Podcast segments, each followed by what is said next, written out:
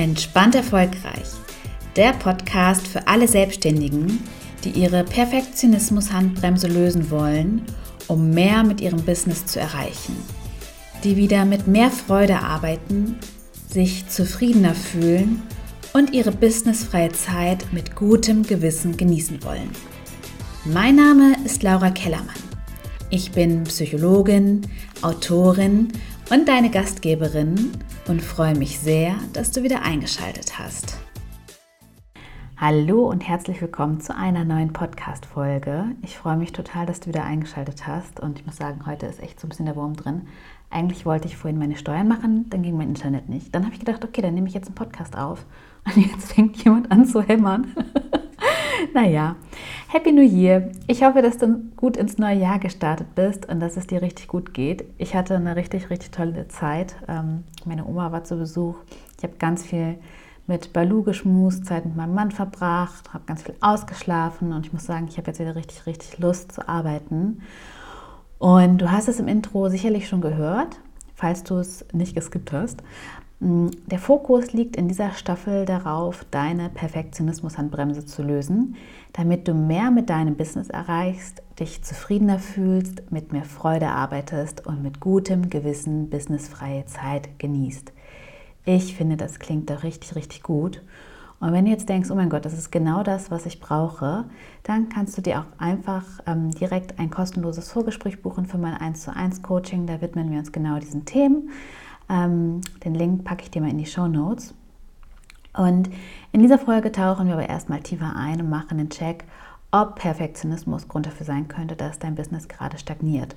Mm, ich persönlich habe ja ganz lange bei mir gar nicht bemerkt, dass ich so perfektionistische Tendenzen haben, habe. Einfach weil ich mal gedacht habe, Perfektionisten, das sind so Menschen, die immer alles im Griff haben, die immer ihre Ziele erreichen, die ähm, immer alles im Griff haben, die super organisiert sind, halt so perfekte Menschen. Und ich hatte halt einfach das Gefühl, ich bin halt so dermaßen weit davon entfernt, perfekt zu sein, dass es mir lange Zeit gar nicht in den Sinn kam, dass mich das betreffen könnte. Ähm, ich habe damals gar nicht gemerkt, dass zum Beispiel meine Ziele viel zu hoch gesetzt waren und dass ich sie deshalb nicht erreichen konnte. Und ich war auch in so einem Schwarz-Weiß-Denken gefangen. Entweder ich erreiche sie oder ich erreiche sie, also ich erreiche sie und dann bin ich gut genug oder ich erreiche sie nicht, dann bin ich schlecht. Aber darauf gehen wir an einer anderen Stelle mehr ein. Ähm, genau, aber das war so ein bisschen die Ironie des Lebens, dass ich halt immer gedacht habe, ich bin nicht gut genug, ich mache nicht genug, ich schaffe nicht genug, ich bin nicht weit genug. Keine Ahnung. Und ähm, habe halt immer gedacht, perfekte Menschen sind ja perfekt und ich bin ja nicht perfekt. Dabei geht es beim Perfektionismus ja vielmehr darum, Ablehnung vermeiden zu wollen, Fehler vermeiden zu wollen, Versagen vermeiden zu wollen und ja, zu versuchen, das auf allen möglichen Wegen zu verhindern.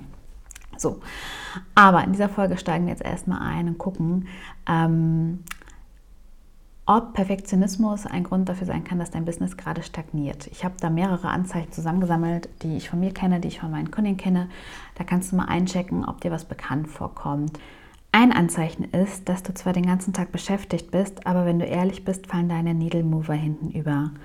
Und ja, so 10 Stunden Tage kennst du, du bist viel beschäftigt, aber dann hältst du dich beispielsweise mit Aufgaben auf, die gar nicht so wichtig sind, überarbeitest zum Beispiel mal wieder eine Checkliste für deine Kunden oder dann sitzt du unfassbar lange an deinen Kundenarbeiten beispielsweise, weil du deine Kunden nicht enttäuschen möchtest. Ähm, oder dann machst du noch eine Weiterbildung oder dann putzt du oder dann fängst du ähm, einige Sachen an, schreibst zum Beispiel zehn Beiträge, fängst die an, aber bringst die nicht zu Ende. Und am Ende ist es so, dass du zwar viel gearbeitet hast, aber deine Needle Mover sind trotzdem hinten übergefallen. Und ähm, ach so, Needle Mover, das sind Dinge, die äh, entscheidend dafür sind, damit du dein Ziel erreichst. Also zum Beispiel Marketing zur Neukundengewinnung ist so, ist, ist so etwas. Und Ne, Im Grunde weißt du dann, was du machen musst, um neue Kunden zu gewinnen, zum Beispiel LinkedIn-Marketing machen oder Instagram-Marketing oder Newsletter oder whatever. Ähm, aber du tust es nicht, weil du halt dann irgendwie noch eine Checkliste für Kunden überarbeitest, weil du die Weiterbildung machst, weil du stundenlang an deinen Kundenarbeiten sitzt, etc. etc. Ähm, so.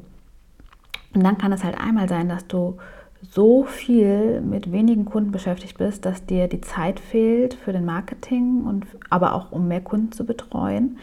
ähm, warum du da so viel Zeit reinsteckst. Das ist der zweite Punkt, über den wir gleich sprechen werden. Das ist die Angst und Erwartungen deiner Kunden nicht gerecht zu werden und dass sie keine perfekten Ergebnisse haben, die dich da also so antreiben, ähm, dass dir einfach die Zeit fehlt.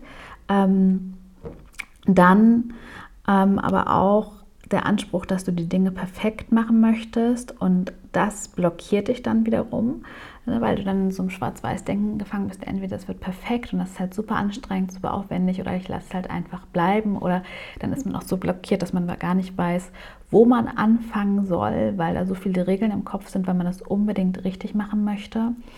Ja, und dann natürlich so die Klassiker, ähm, aber auch die Angst, sichtbar zu werden mit seiner Meinung, mit, mit seinem Angebot und dann halt auch angreifbar zu werden. Die Angst vor Ablehnung spielt da natürlich auch mit rein. Also es können ganz, ganz viele verschiedene Gründe sein, die dazu führen, dass man eigentlich genau weiß, was man tun muss, aber man tut es halt einfach trotzdem nicht.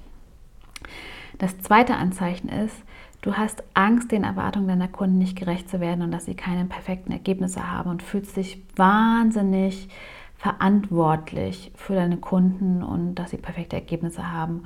Und deshalb fühlst du dich maximal unter Druck und arbeitest dir den Arsch ab, um es mal ganz umgangssprachlich auszudrücken.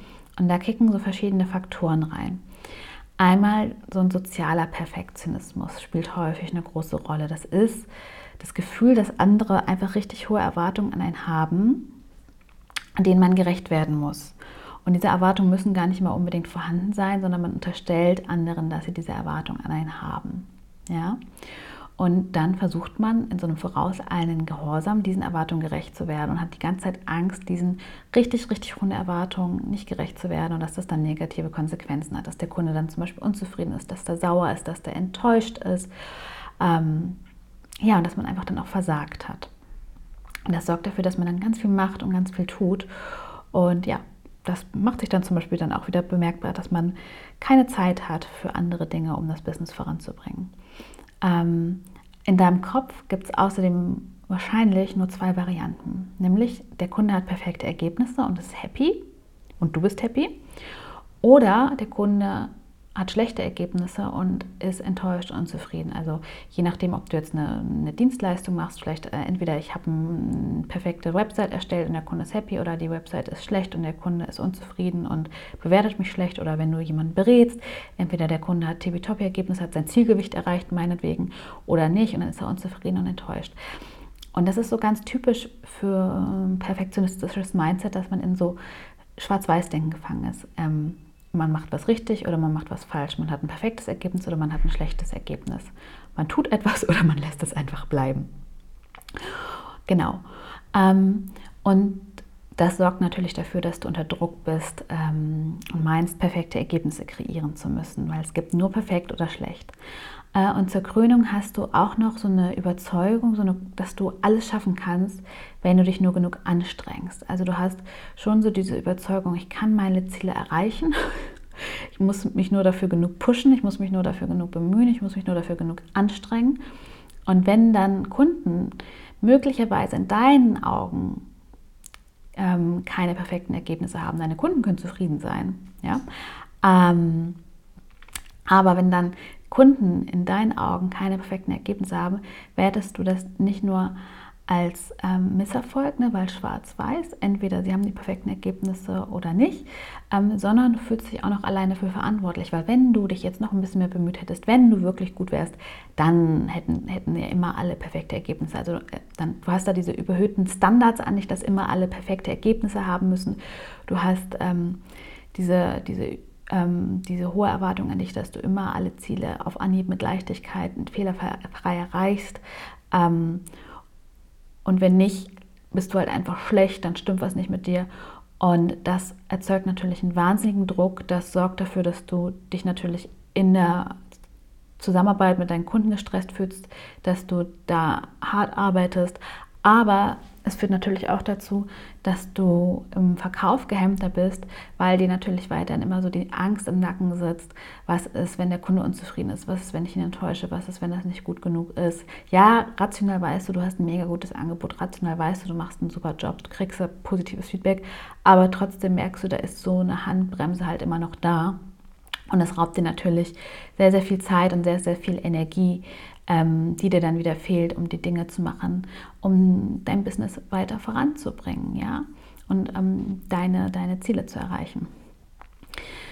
Anzeichen Nummer drei ist, du prokrastinierst ähm, und erledigst wichtige Aufgaben erst im letzten Moment, beziehungsweise du prokrastinierst. Ähm, wenn du perfektionistisch veranlagt bist, dann ähm, heißt das nicht nur, dass du irgendwie dich über LinkedIn ablenkst, weil du scrollst oder mit Candy Crush oder so, sondern Prokrastinarbeit ist auch so ganz beliebt. Ne? Sich so beschäftigt halten, um das Gefühl, Gefühl zu haben, man tut was und man macht dann einfach andere Dinge, aber nicht die Dinge, die man jetzt eigentlich wirklich tun müsste.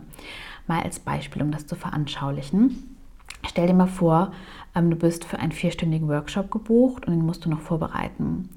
Und dann scrollst du vielleicht durch Social Media und lenkst dich ab ähm, und gleichzeitig tust du dann aber ganz viele andere Sachen. Ne? Du, du überarbeitest dann halt nochmal das Kundenprojekt, du machst dann nochmal die Checkliste, also auch all das, was so beim ersten Punkt schon genannt wurde. Und dann last minute ähm, bereitest du dann den Workshop vor und fragst dich vielleicht auch, warum, warum tue ich das eigentlich? Weil das ist dann echt immer eine super stressige Nummer. Und da gibt es unterschiedliche Gründe für oder kann es unterschiedliche Gründe für geben. Können auch so ein bisschen Hand in Hand gehen. Hm, hier mal drei zur Auswahl. Nummer eins. Es ist ein Selbstschutz. Und jetzt denkst du vielleicht, what? Wie soll das ein Selbstschutz sein? Und zwar folgendermaßen. Wenn du Dinge in letzter Minute vorbereitest und sie dann nicht gut werden, dann kannst du es auf die fehlende Vorbereitungszeit schieben und sagen, es lag daran, dass ich nicht genug Vorbereitungszeit hatte und ähm, schützt so dein Selbstwertgefühl, weil mit dir ist ja noch alles richtig, du bist fähig, aber du hattest halt einfach noch nicht genug Zeit, es vorzubereiten. So, und wenn es dann richtig gut läuft, dann kannst du dir noch auf die Schulter klopfen. Ich habe sogar mit wenig Vorbereitungszeit geschafft, kannst also ein bisschen stolz auf dich sein. Ähm, genau, oder was auch wahrscheinlich ist, dein innerer Kritiker springt an und sagt, es wäre aber noch besser gegangen.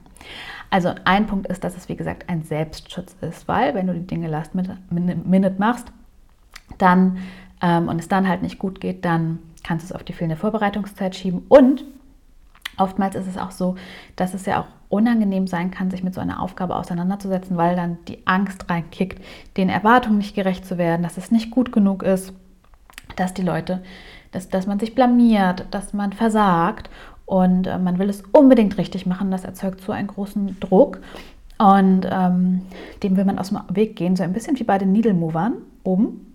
Äh, nicht oben, bei mir ist es oben in meinen Notizen, aber bei Punkt 1, bloß dadurch, dass man hier eine externe Deadline hat, kommt man aus der Nummer nicht raus und deswegen macht man das in letzter Minute. Nummer zwei äh, ist Überforderung. Du weißt nicht, wo du anfangen sollst. Und mir ging das zum Beispiel so, als ich mein Buch geschrieben habe, dass ich das auch prokrastiniert habe. Und deswegen habe ich auch das erste Kapitel in dem Buch über Prokrastination geschrieben. Und da war es unter anderem auch ne, so die Angst, den Erwartungen nicht gerecht zu werden, ähm, die da reingekickt hat, aber auch so eine Überforderung. Ich wusste damals nicht, wo und wie ich anfangen soll. In meinem Kalender stand immer drin Buch schreiben. Und das ist, wenn wir das jetzt mal wieder auf diesen Workshop hier beziehen, auf das Thema Workshop vorbereiten, es ist einfach zu abstrakt. Und du kannst dieses Projekt dann in kleine Teilschritte unterteilen, also jetzt beim Workshop zum Beispiel Themenfindung, Workshop-Gliederung und so weiter und so fort und wirklich in so kleine Mini-Aufgaben unterteilen ähm, dann ist die Umsetzung direkt viel klarer, weil dann weißt du, was du tun sollst.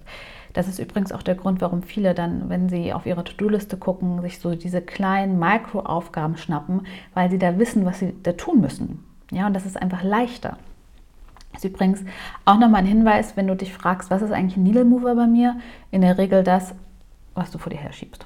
Das, was du nicht machst. Das, was sich ein bisschen anstrengend anfühlt. Genau.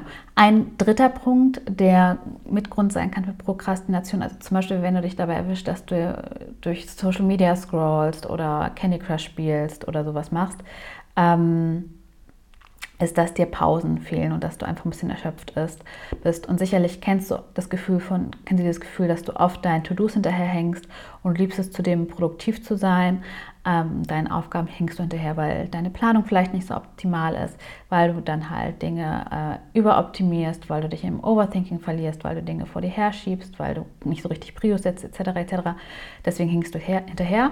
Und ähm, das macht es natürlich nicht unbedingt leichter, sich Businessfreizeit zu erlauben, weil dann so dieses Gefühl reinkickt, oh mein Gott, ähm, ich hing doch ohnehin schon hinterher, ich kann mir doch jetzt nicht die Pause nehmen und eigentlich braucht man die.